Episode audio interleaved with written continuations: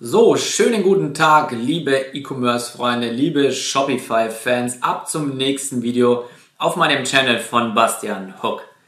So, was wir uns heute anschauen werden, ist das Thema Betrug bzw. indirekt Betrug versus Vertrauen in deinem Online-Shop. Und zwar habe ich einen ganz guten Freund und der wollte sich vor kurzem ein Shirt bestellen. War wahrscheinlich, ich habe mir, hab mir den Shop angeschaut, aber sah nicht aus wie ein klassischer Print-on-Demand-Shop und er hat im Endeffekt ein Shirt gefunden, was ihm extrem gut gefallen hat. Okay, er ist auch ganz klassisch. Er ist über das Scrollen in der Mittagspause, er war in Instagram unterwegs, weil ich habe ihn dann gefragt, wie er auf den Shop gekommen ist. Und er hatte eben Mittagspause, saß im Endeffekt in der, ähm, in der Kantine oder in der Mensa, wie man so schön sagt, beim Essen und hatte keine Arbeitskollegen dabei, war in Social Media unterwegs, ist dann auf eine Facebook, äh, Facebook sage ich schon, auf eine Instagram-Werbeanzeige gekommen, hat da drauf geklickt und ist dann auf diesen Shop gekommen, okay? Und das Shirt und das Design hat ihm unheimlich gut gefallen. Es hat ihm richtig gut gefallen. Und er ärgert sich indirekt noch bis heute, dass er es nicht gekauft hat, aber er wollte es nicht kaufen. Also er wollte es und er wollte es gleichzeitig nicht. Okay? Und der Grund dafür war, er hat sich dann den Shop eben angeschaut und dieser Shop sah extrem, extrem unvertrauenswürdig aus. Okay? Der Shop hatte kein Impressum drin. Der Shop war von den Farben her relativ scammy aufgebaut. Der Shop hatte ganz komische Upsells mit drin. Und vor allem der Checkout war auch super, super unprofessionell aufgebaut. Okay, da war plötzlich ein anderes Logo als auf der, äh, auf der Frontpage, sage ich mal, weil ich habe mir das Ganze dann eben noch angeguckt. Und das ist eben genau einer der Gründe, worauf du achten musst, wenn du deinen Online-Shop erstellst. Okay?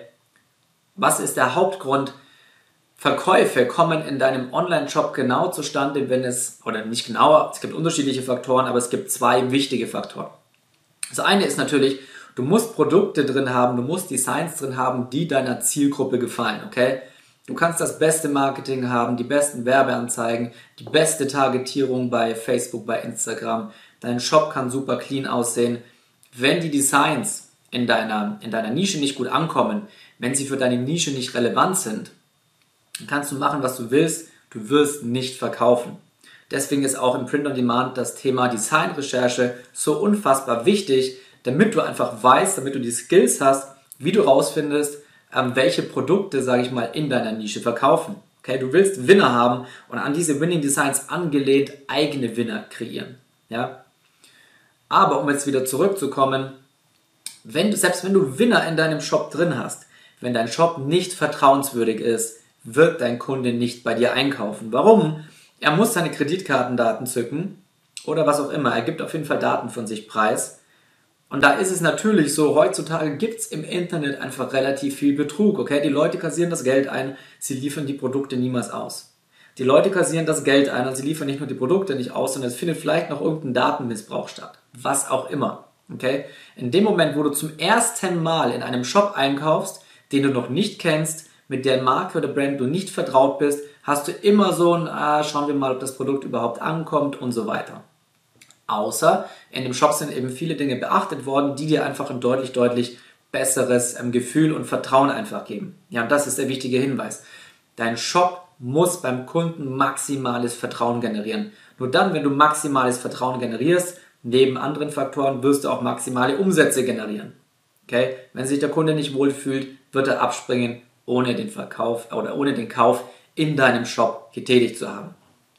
Und dementsprechend gebe ich dir hier jetzt einfach jede Menge Tipps mit, was du in deinem Shop beachten musst, damit du wirklich maximales Vertrauen generierst. Okay? Erster Punkt ist das Shop-Design.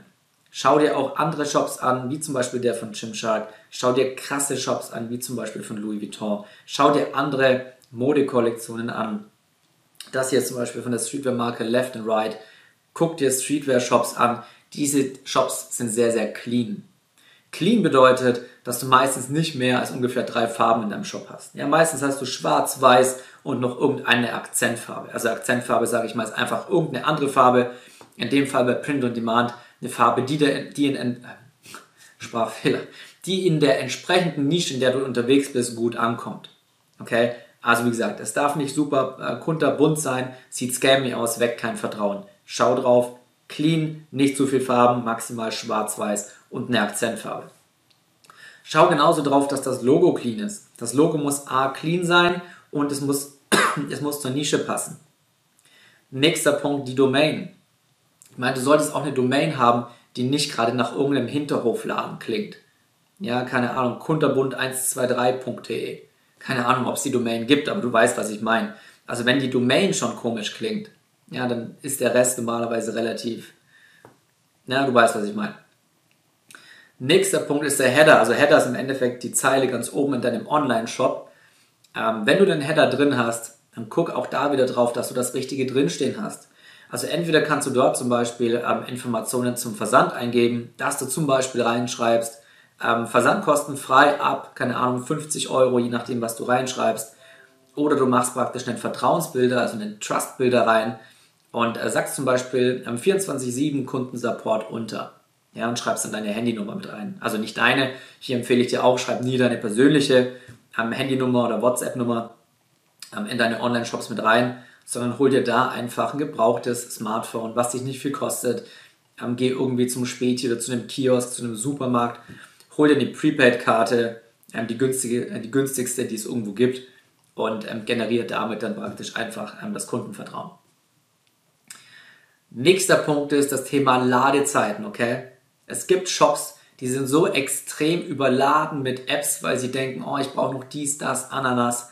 Bringt dir nichts, okay? Nimm nur die Apps mit rein, die elementar sind, die wichtig sind, aber spar eher mit Apps, als dass du deinen Online-Shop mit Apps überlädst. Ja, weil was, was, was ist die Folge davon?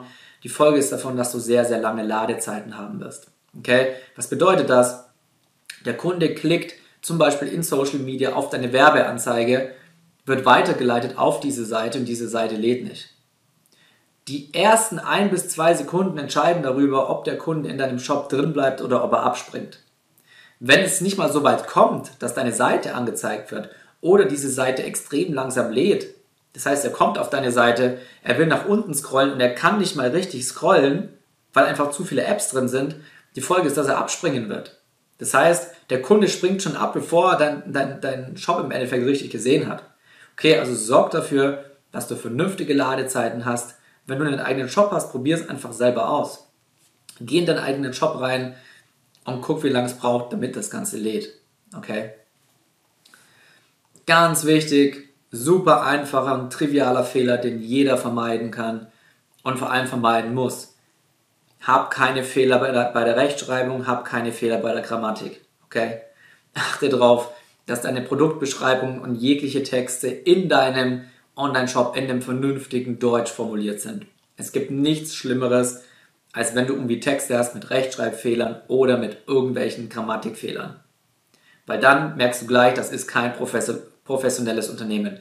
Professionelle Unternehmen und Online-Shops haben nie solche Fehler drin, weil das sind die einfachsten Fehler, die du vermeiden kannst.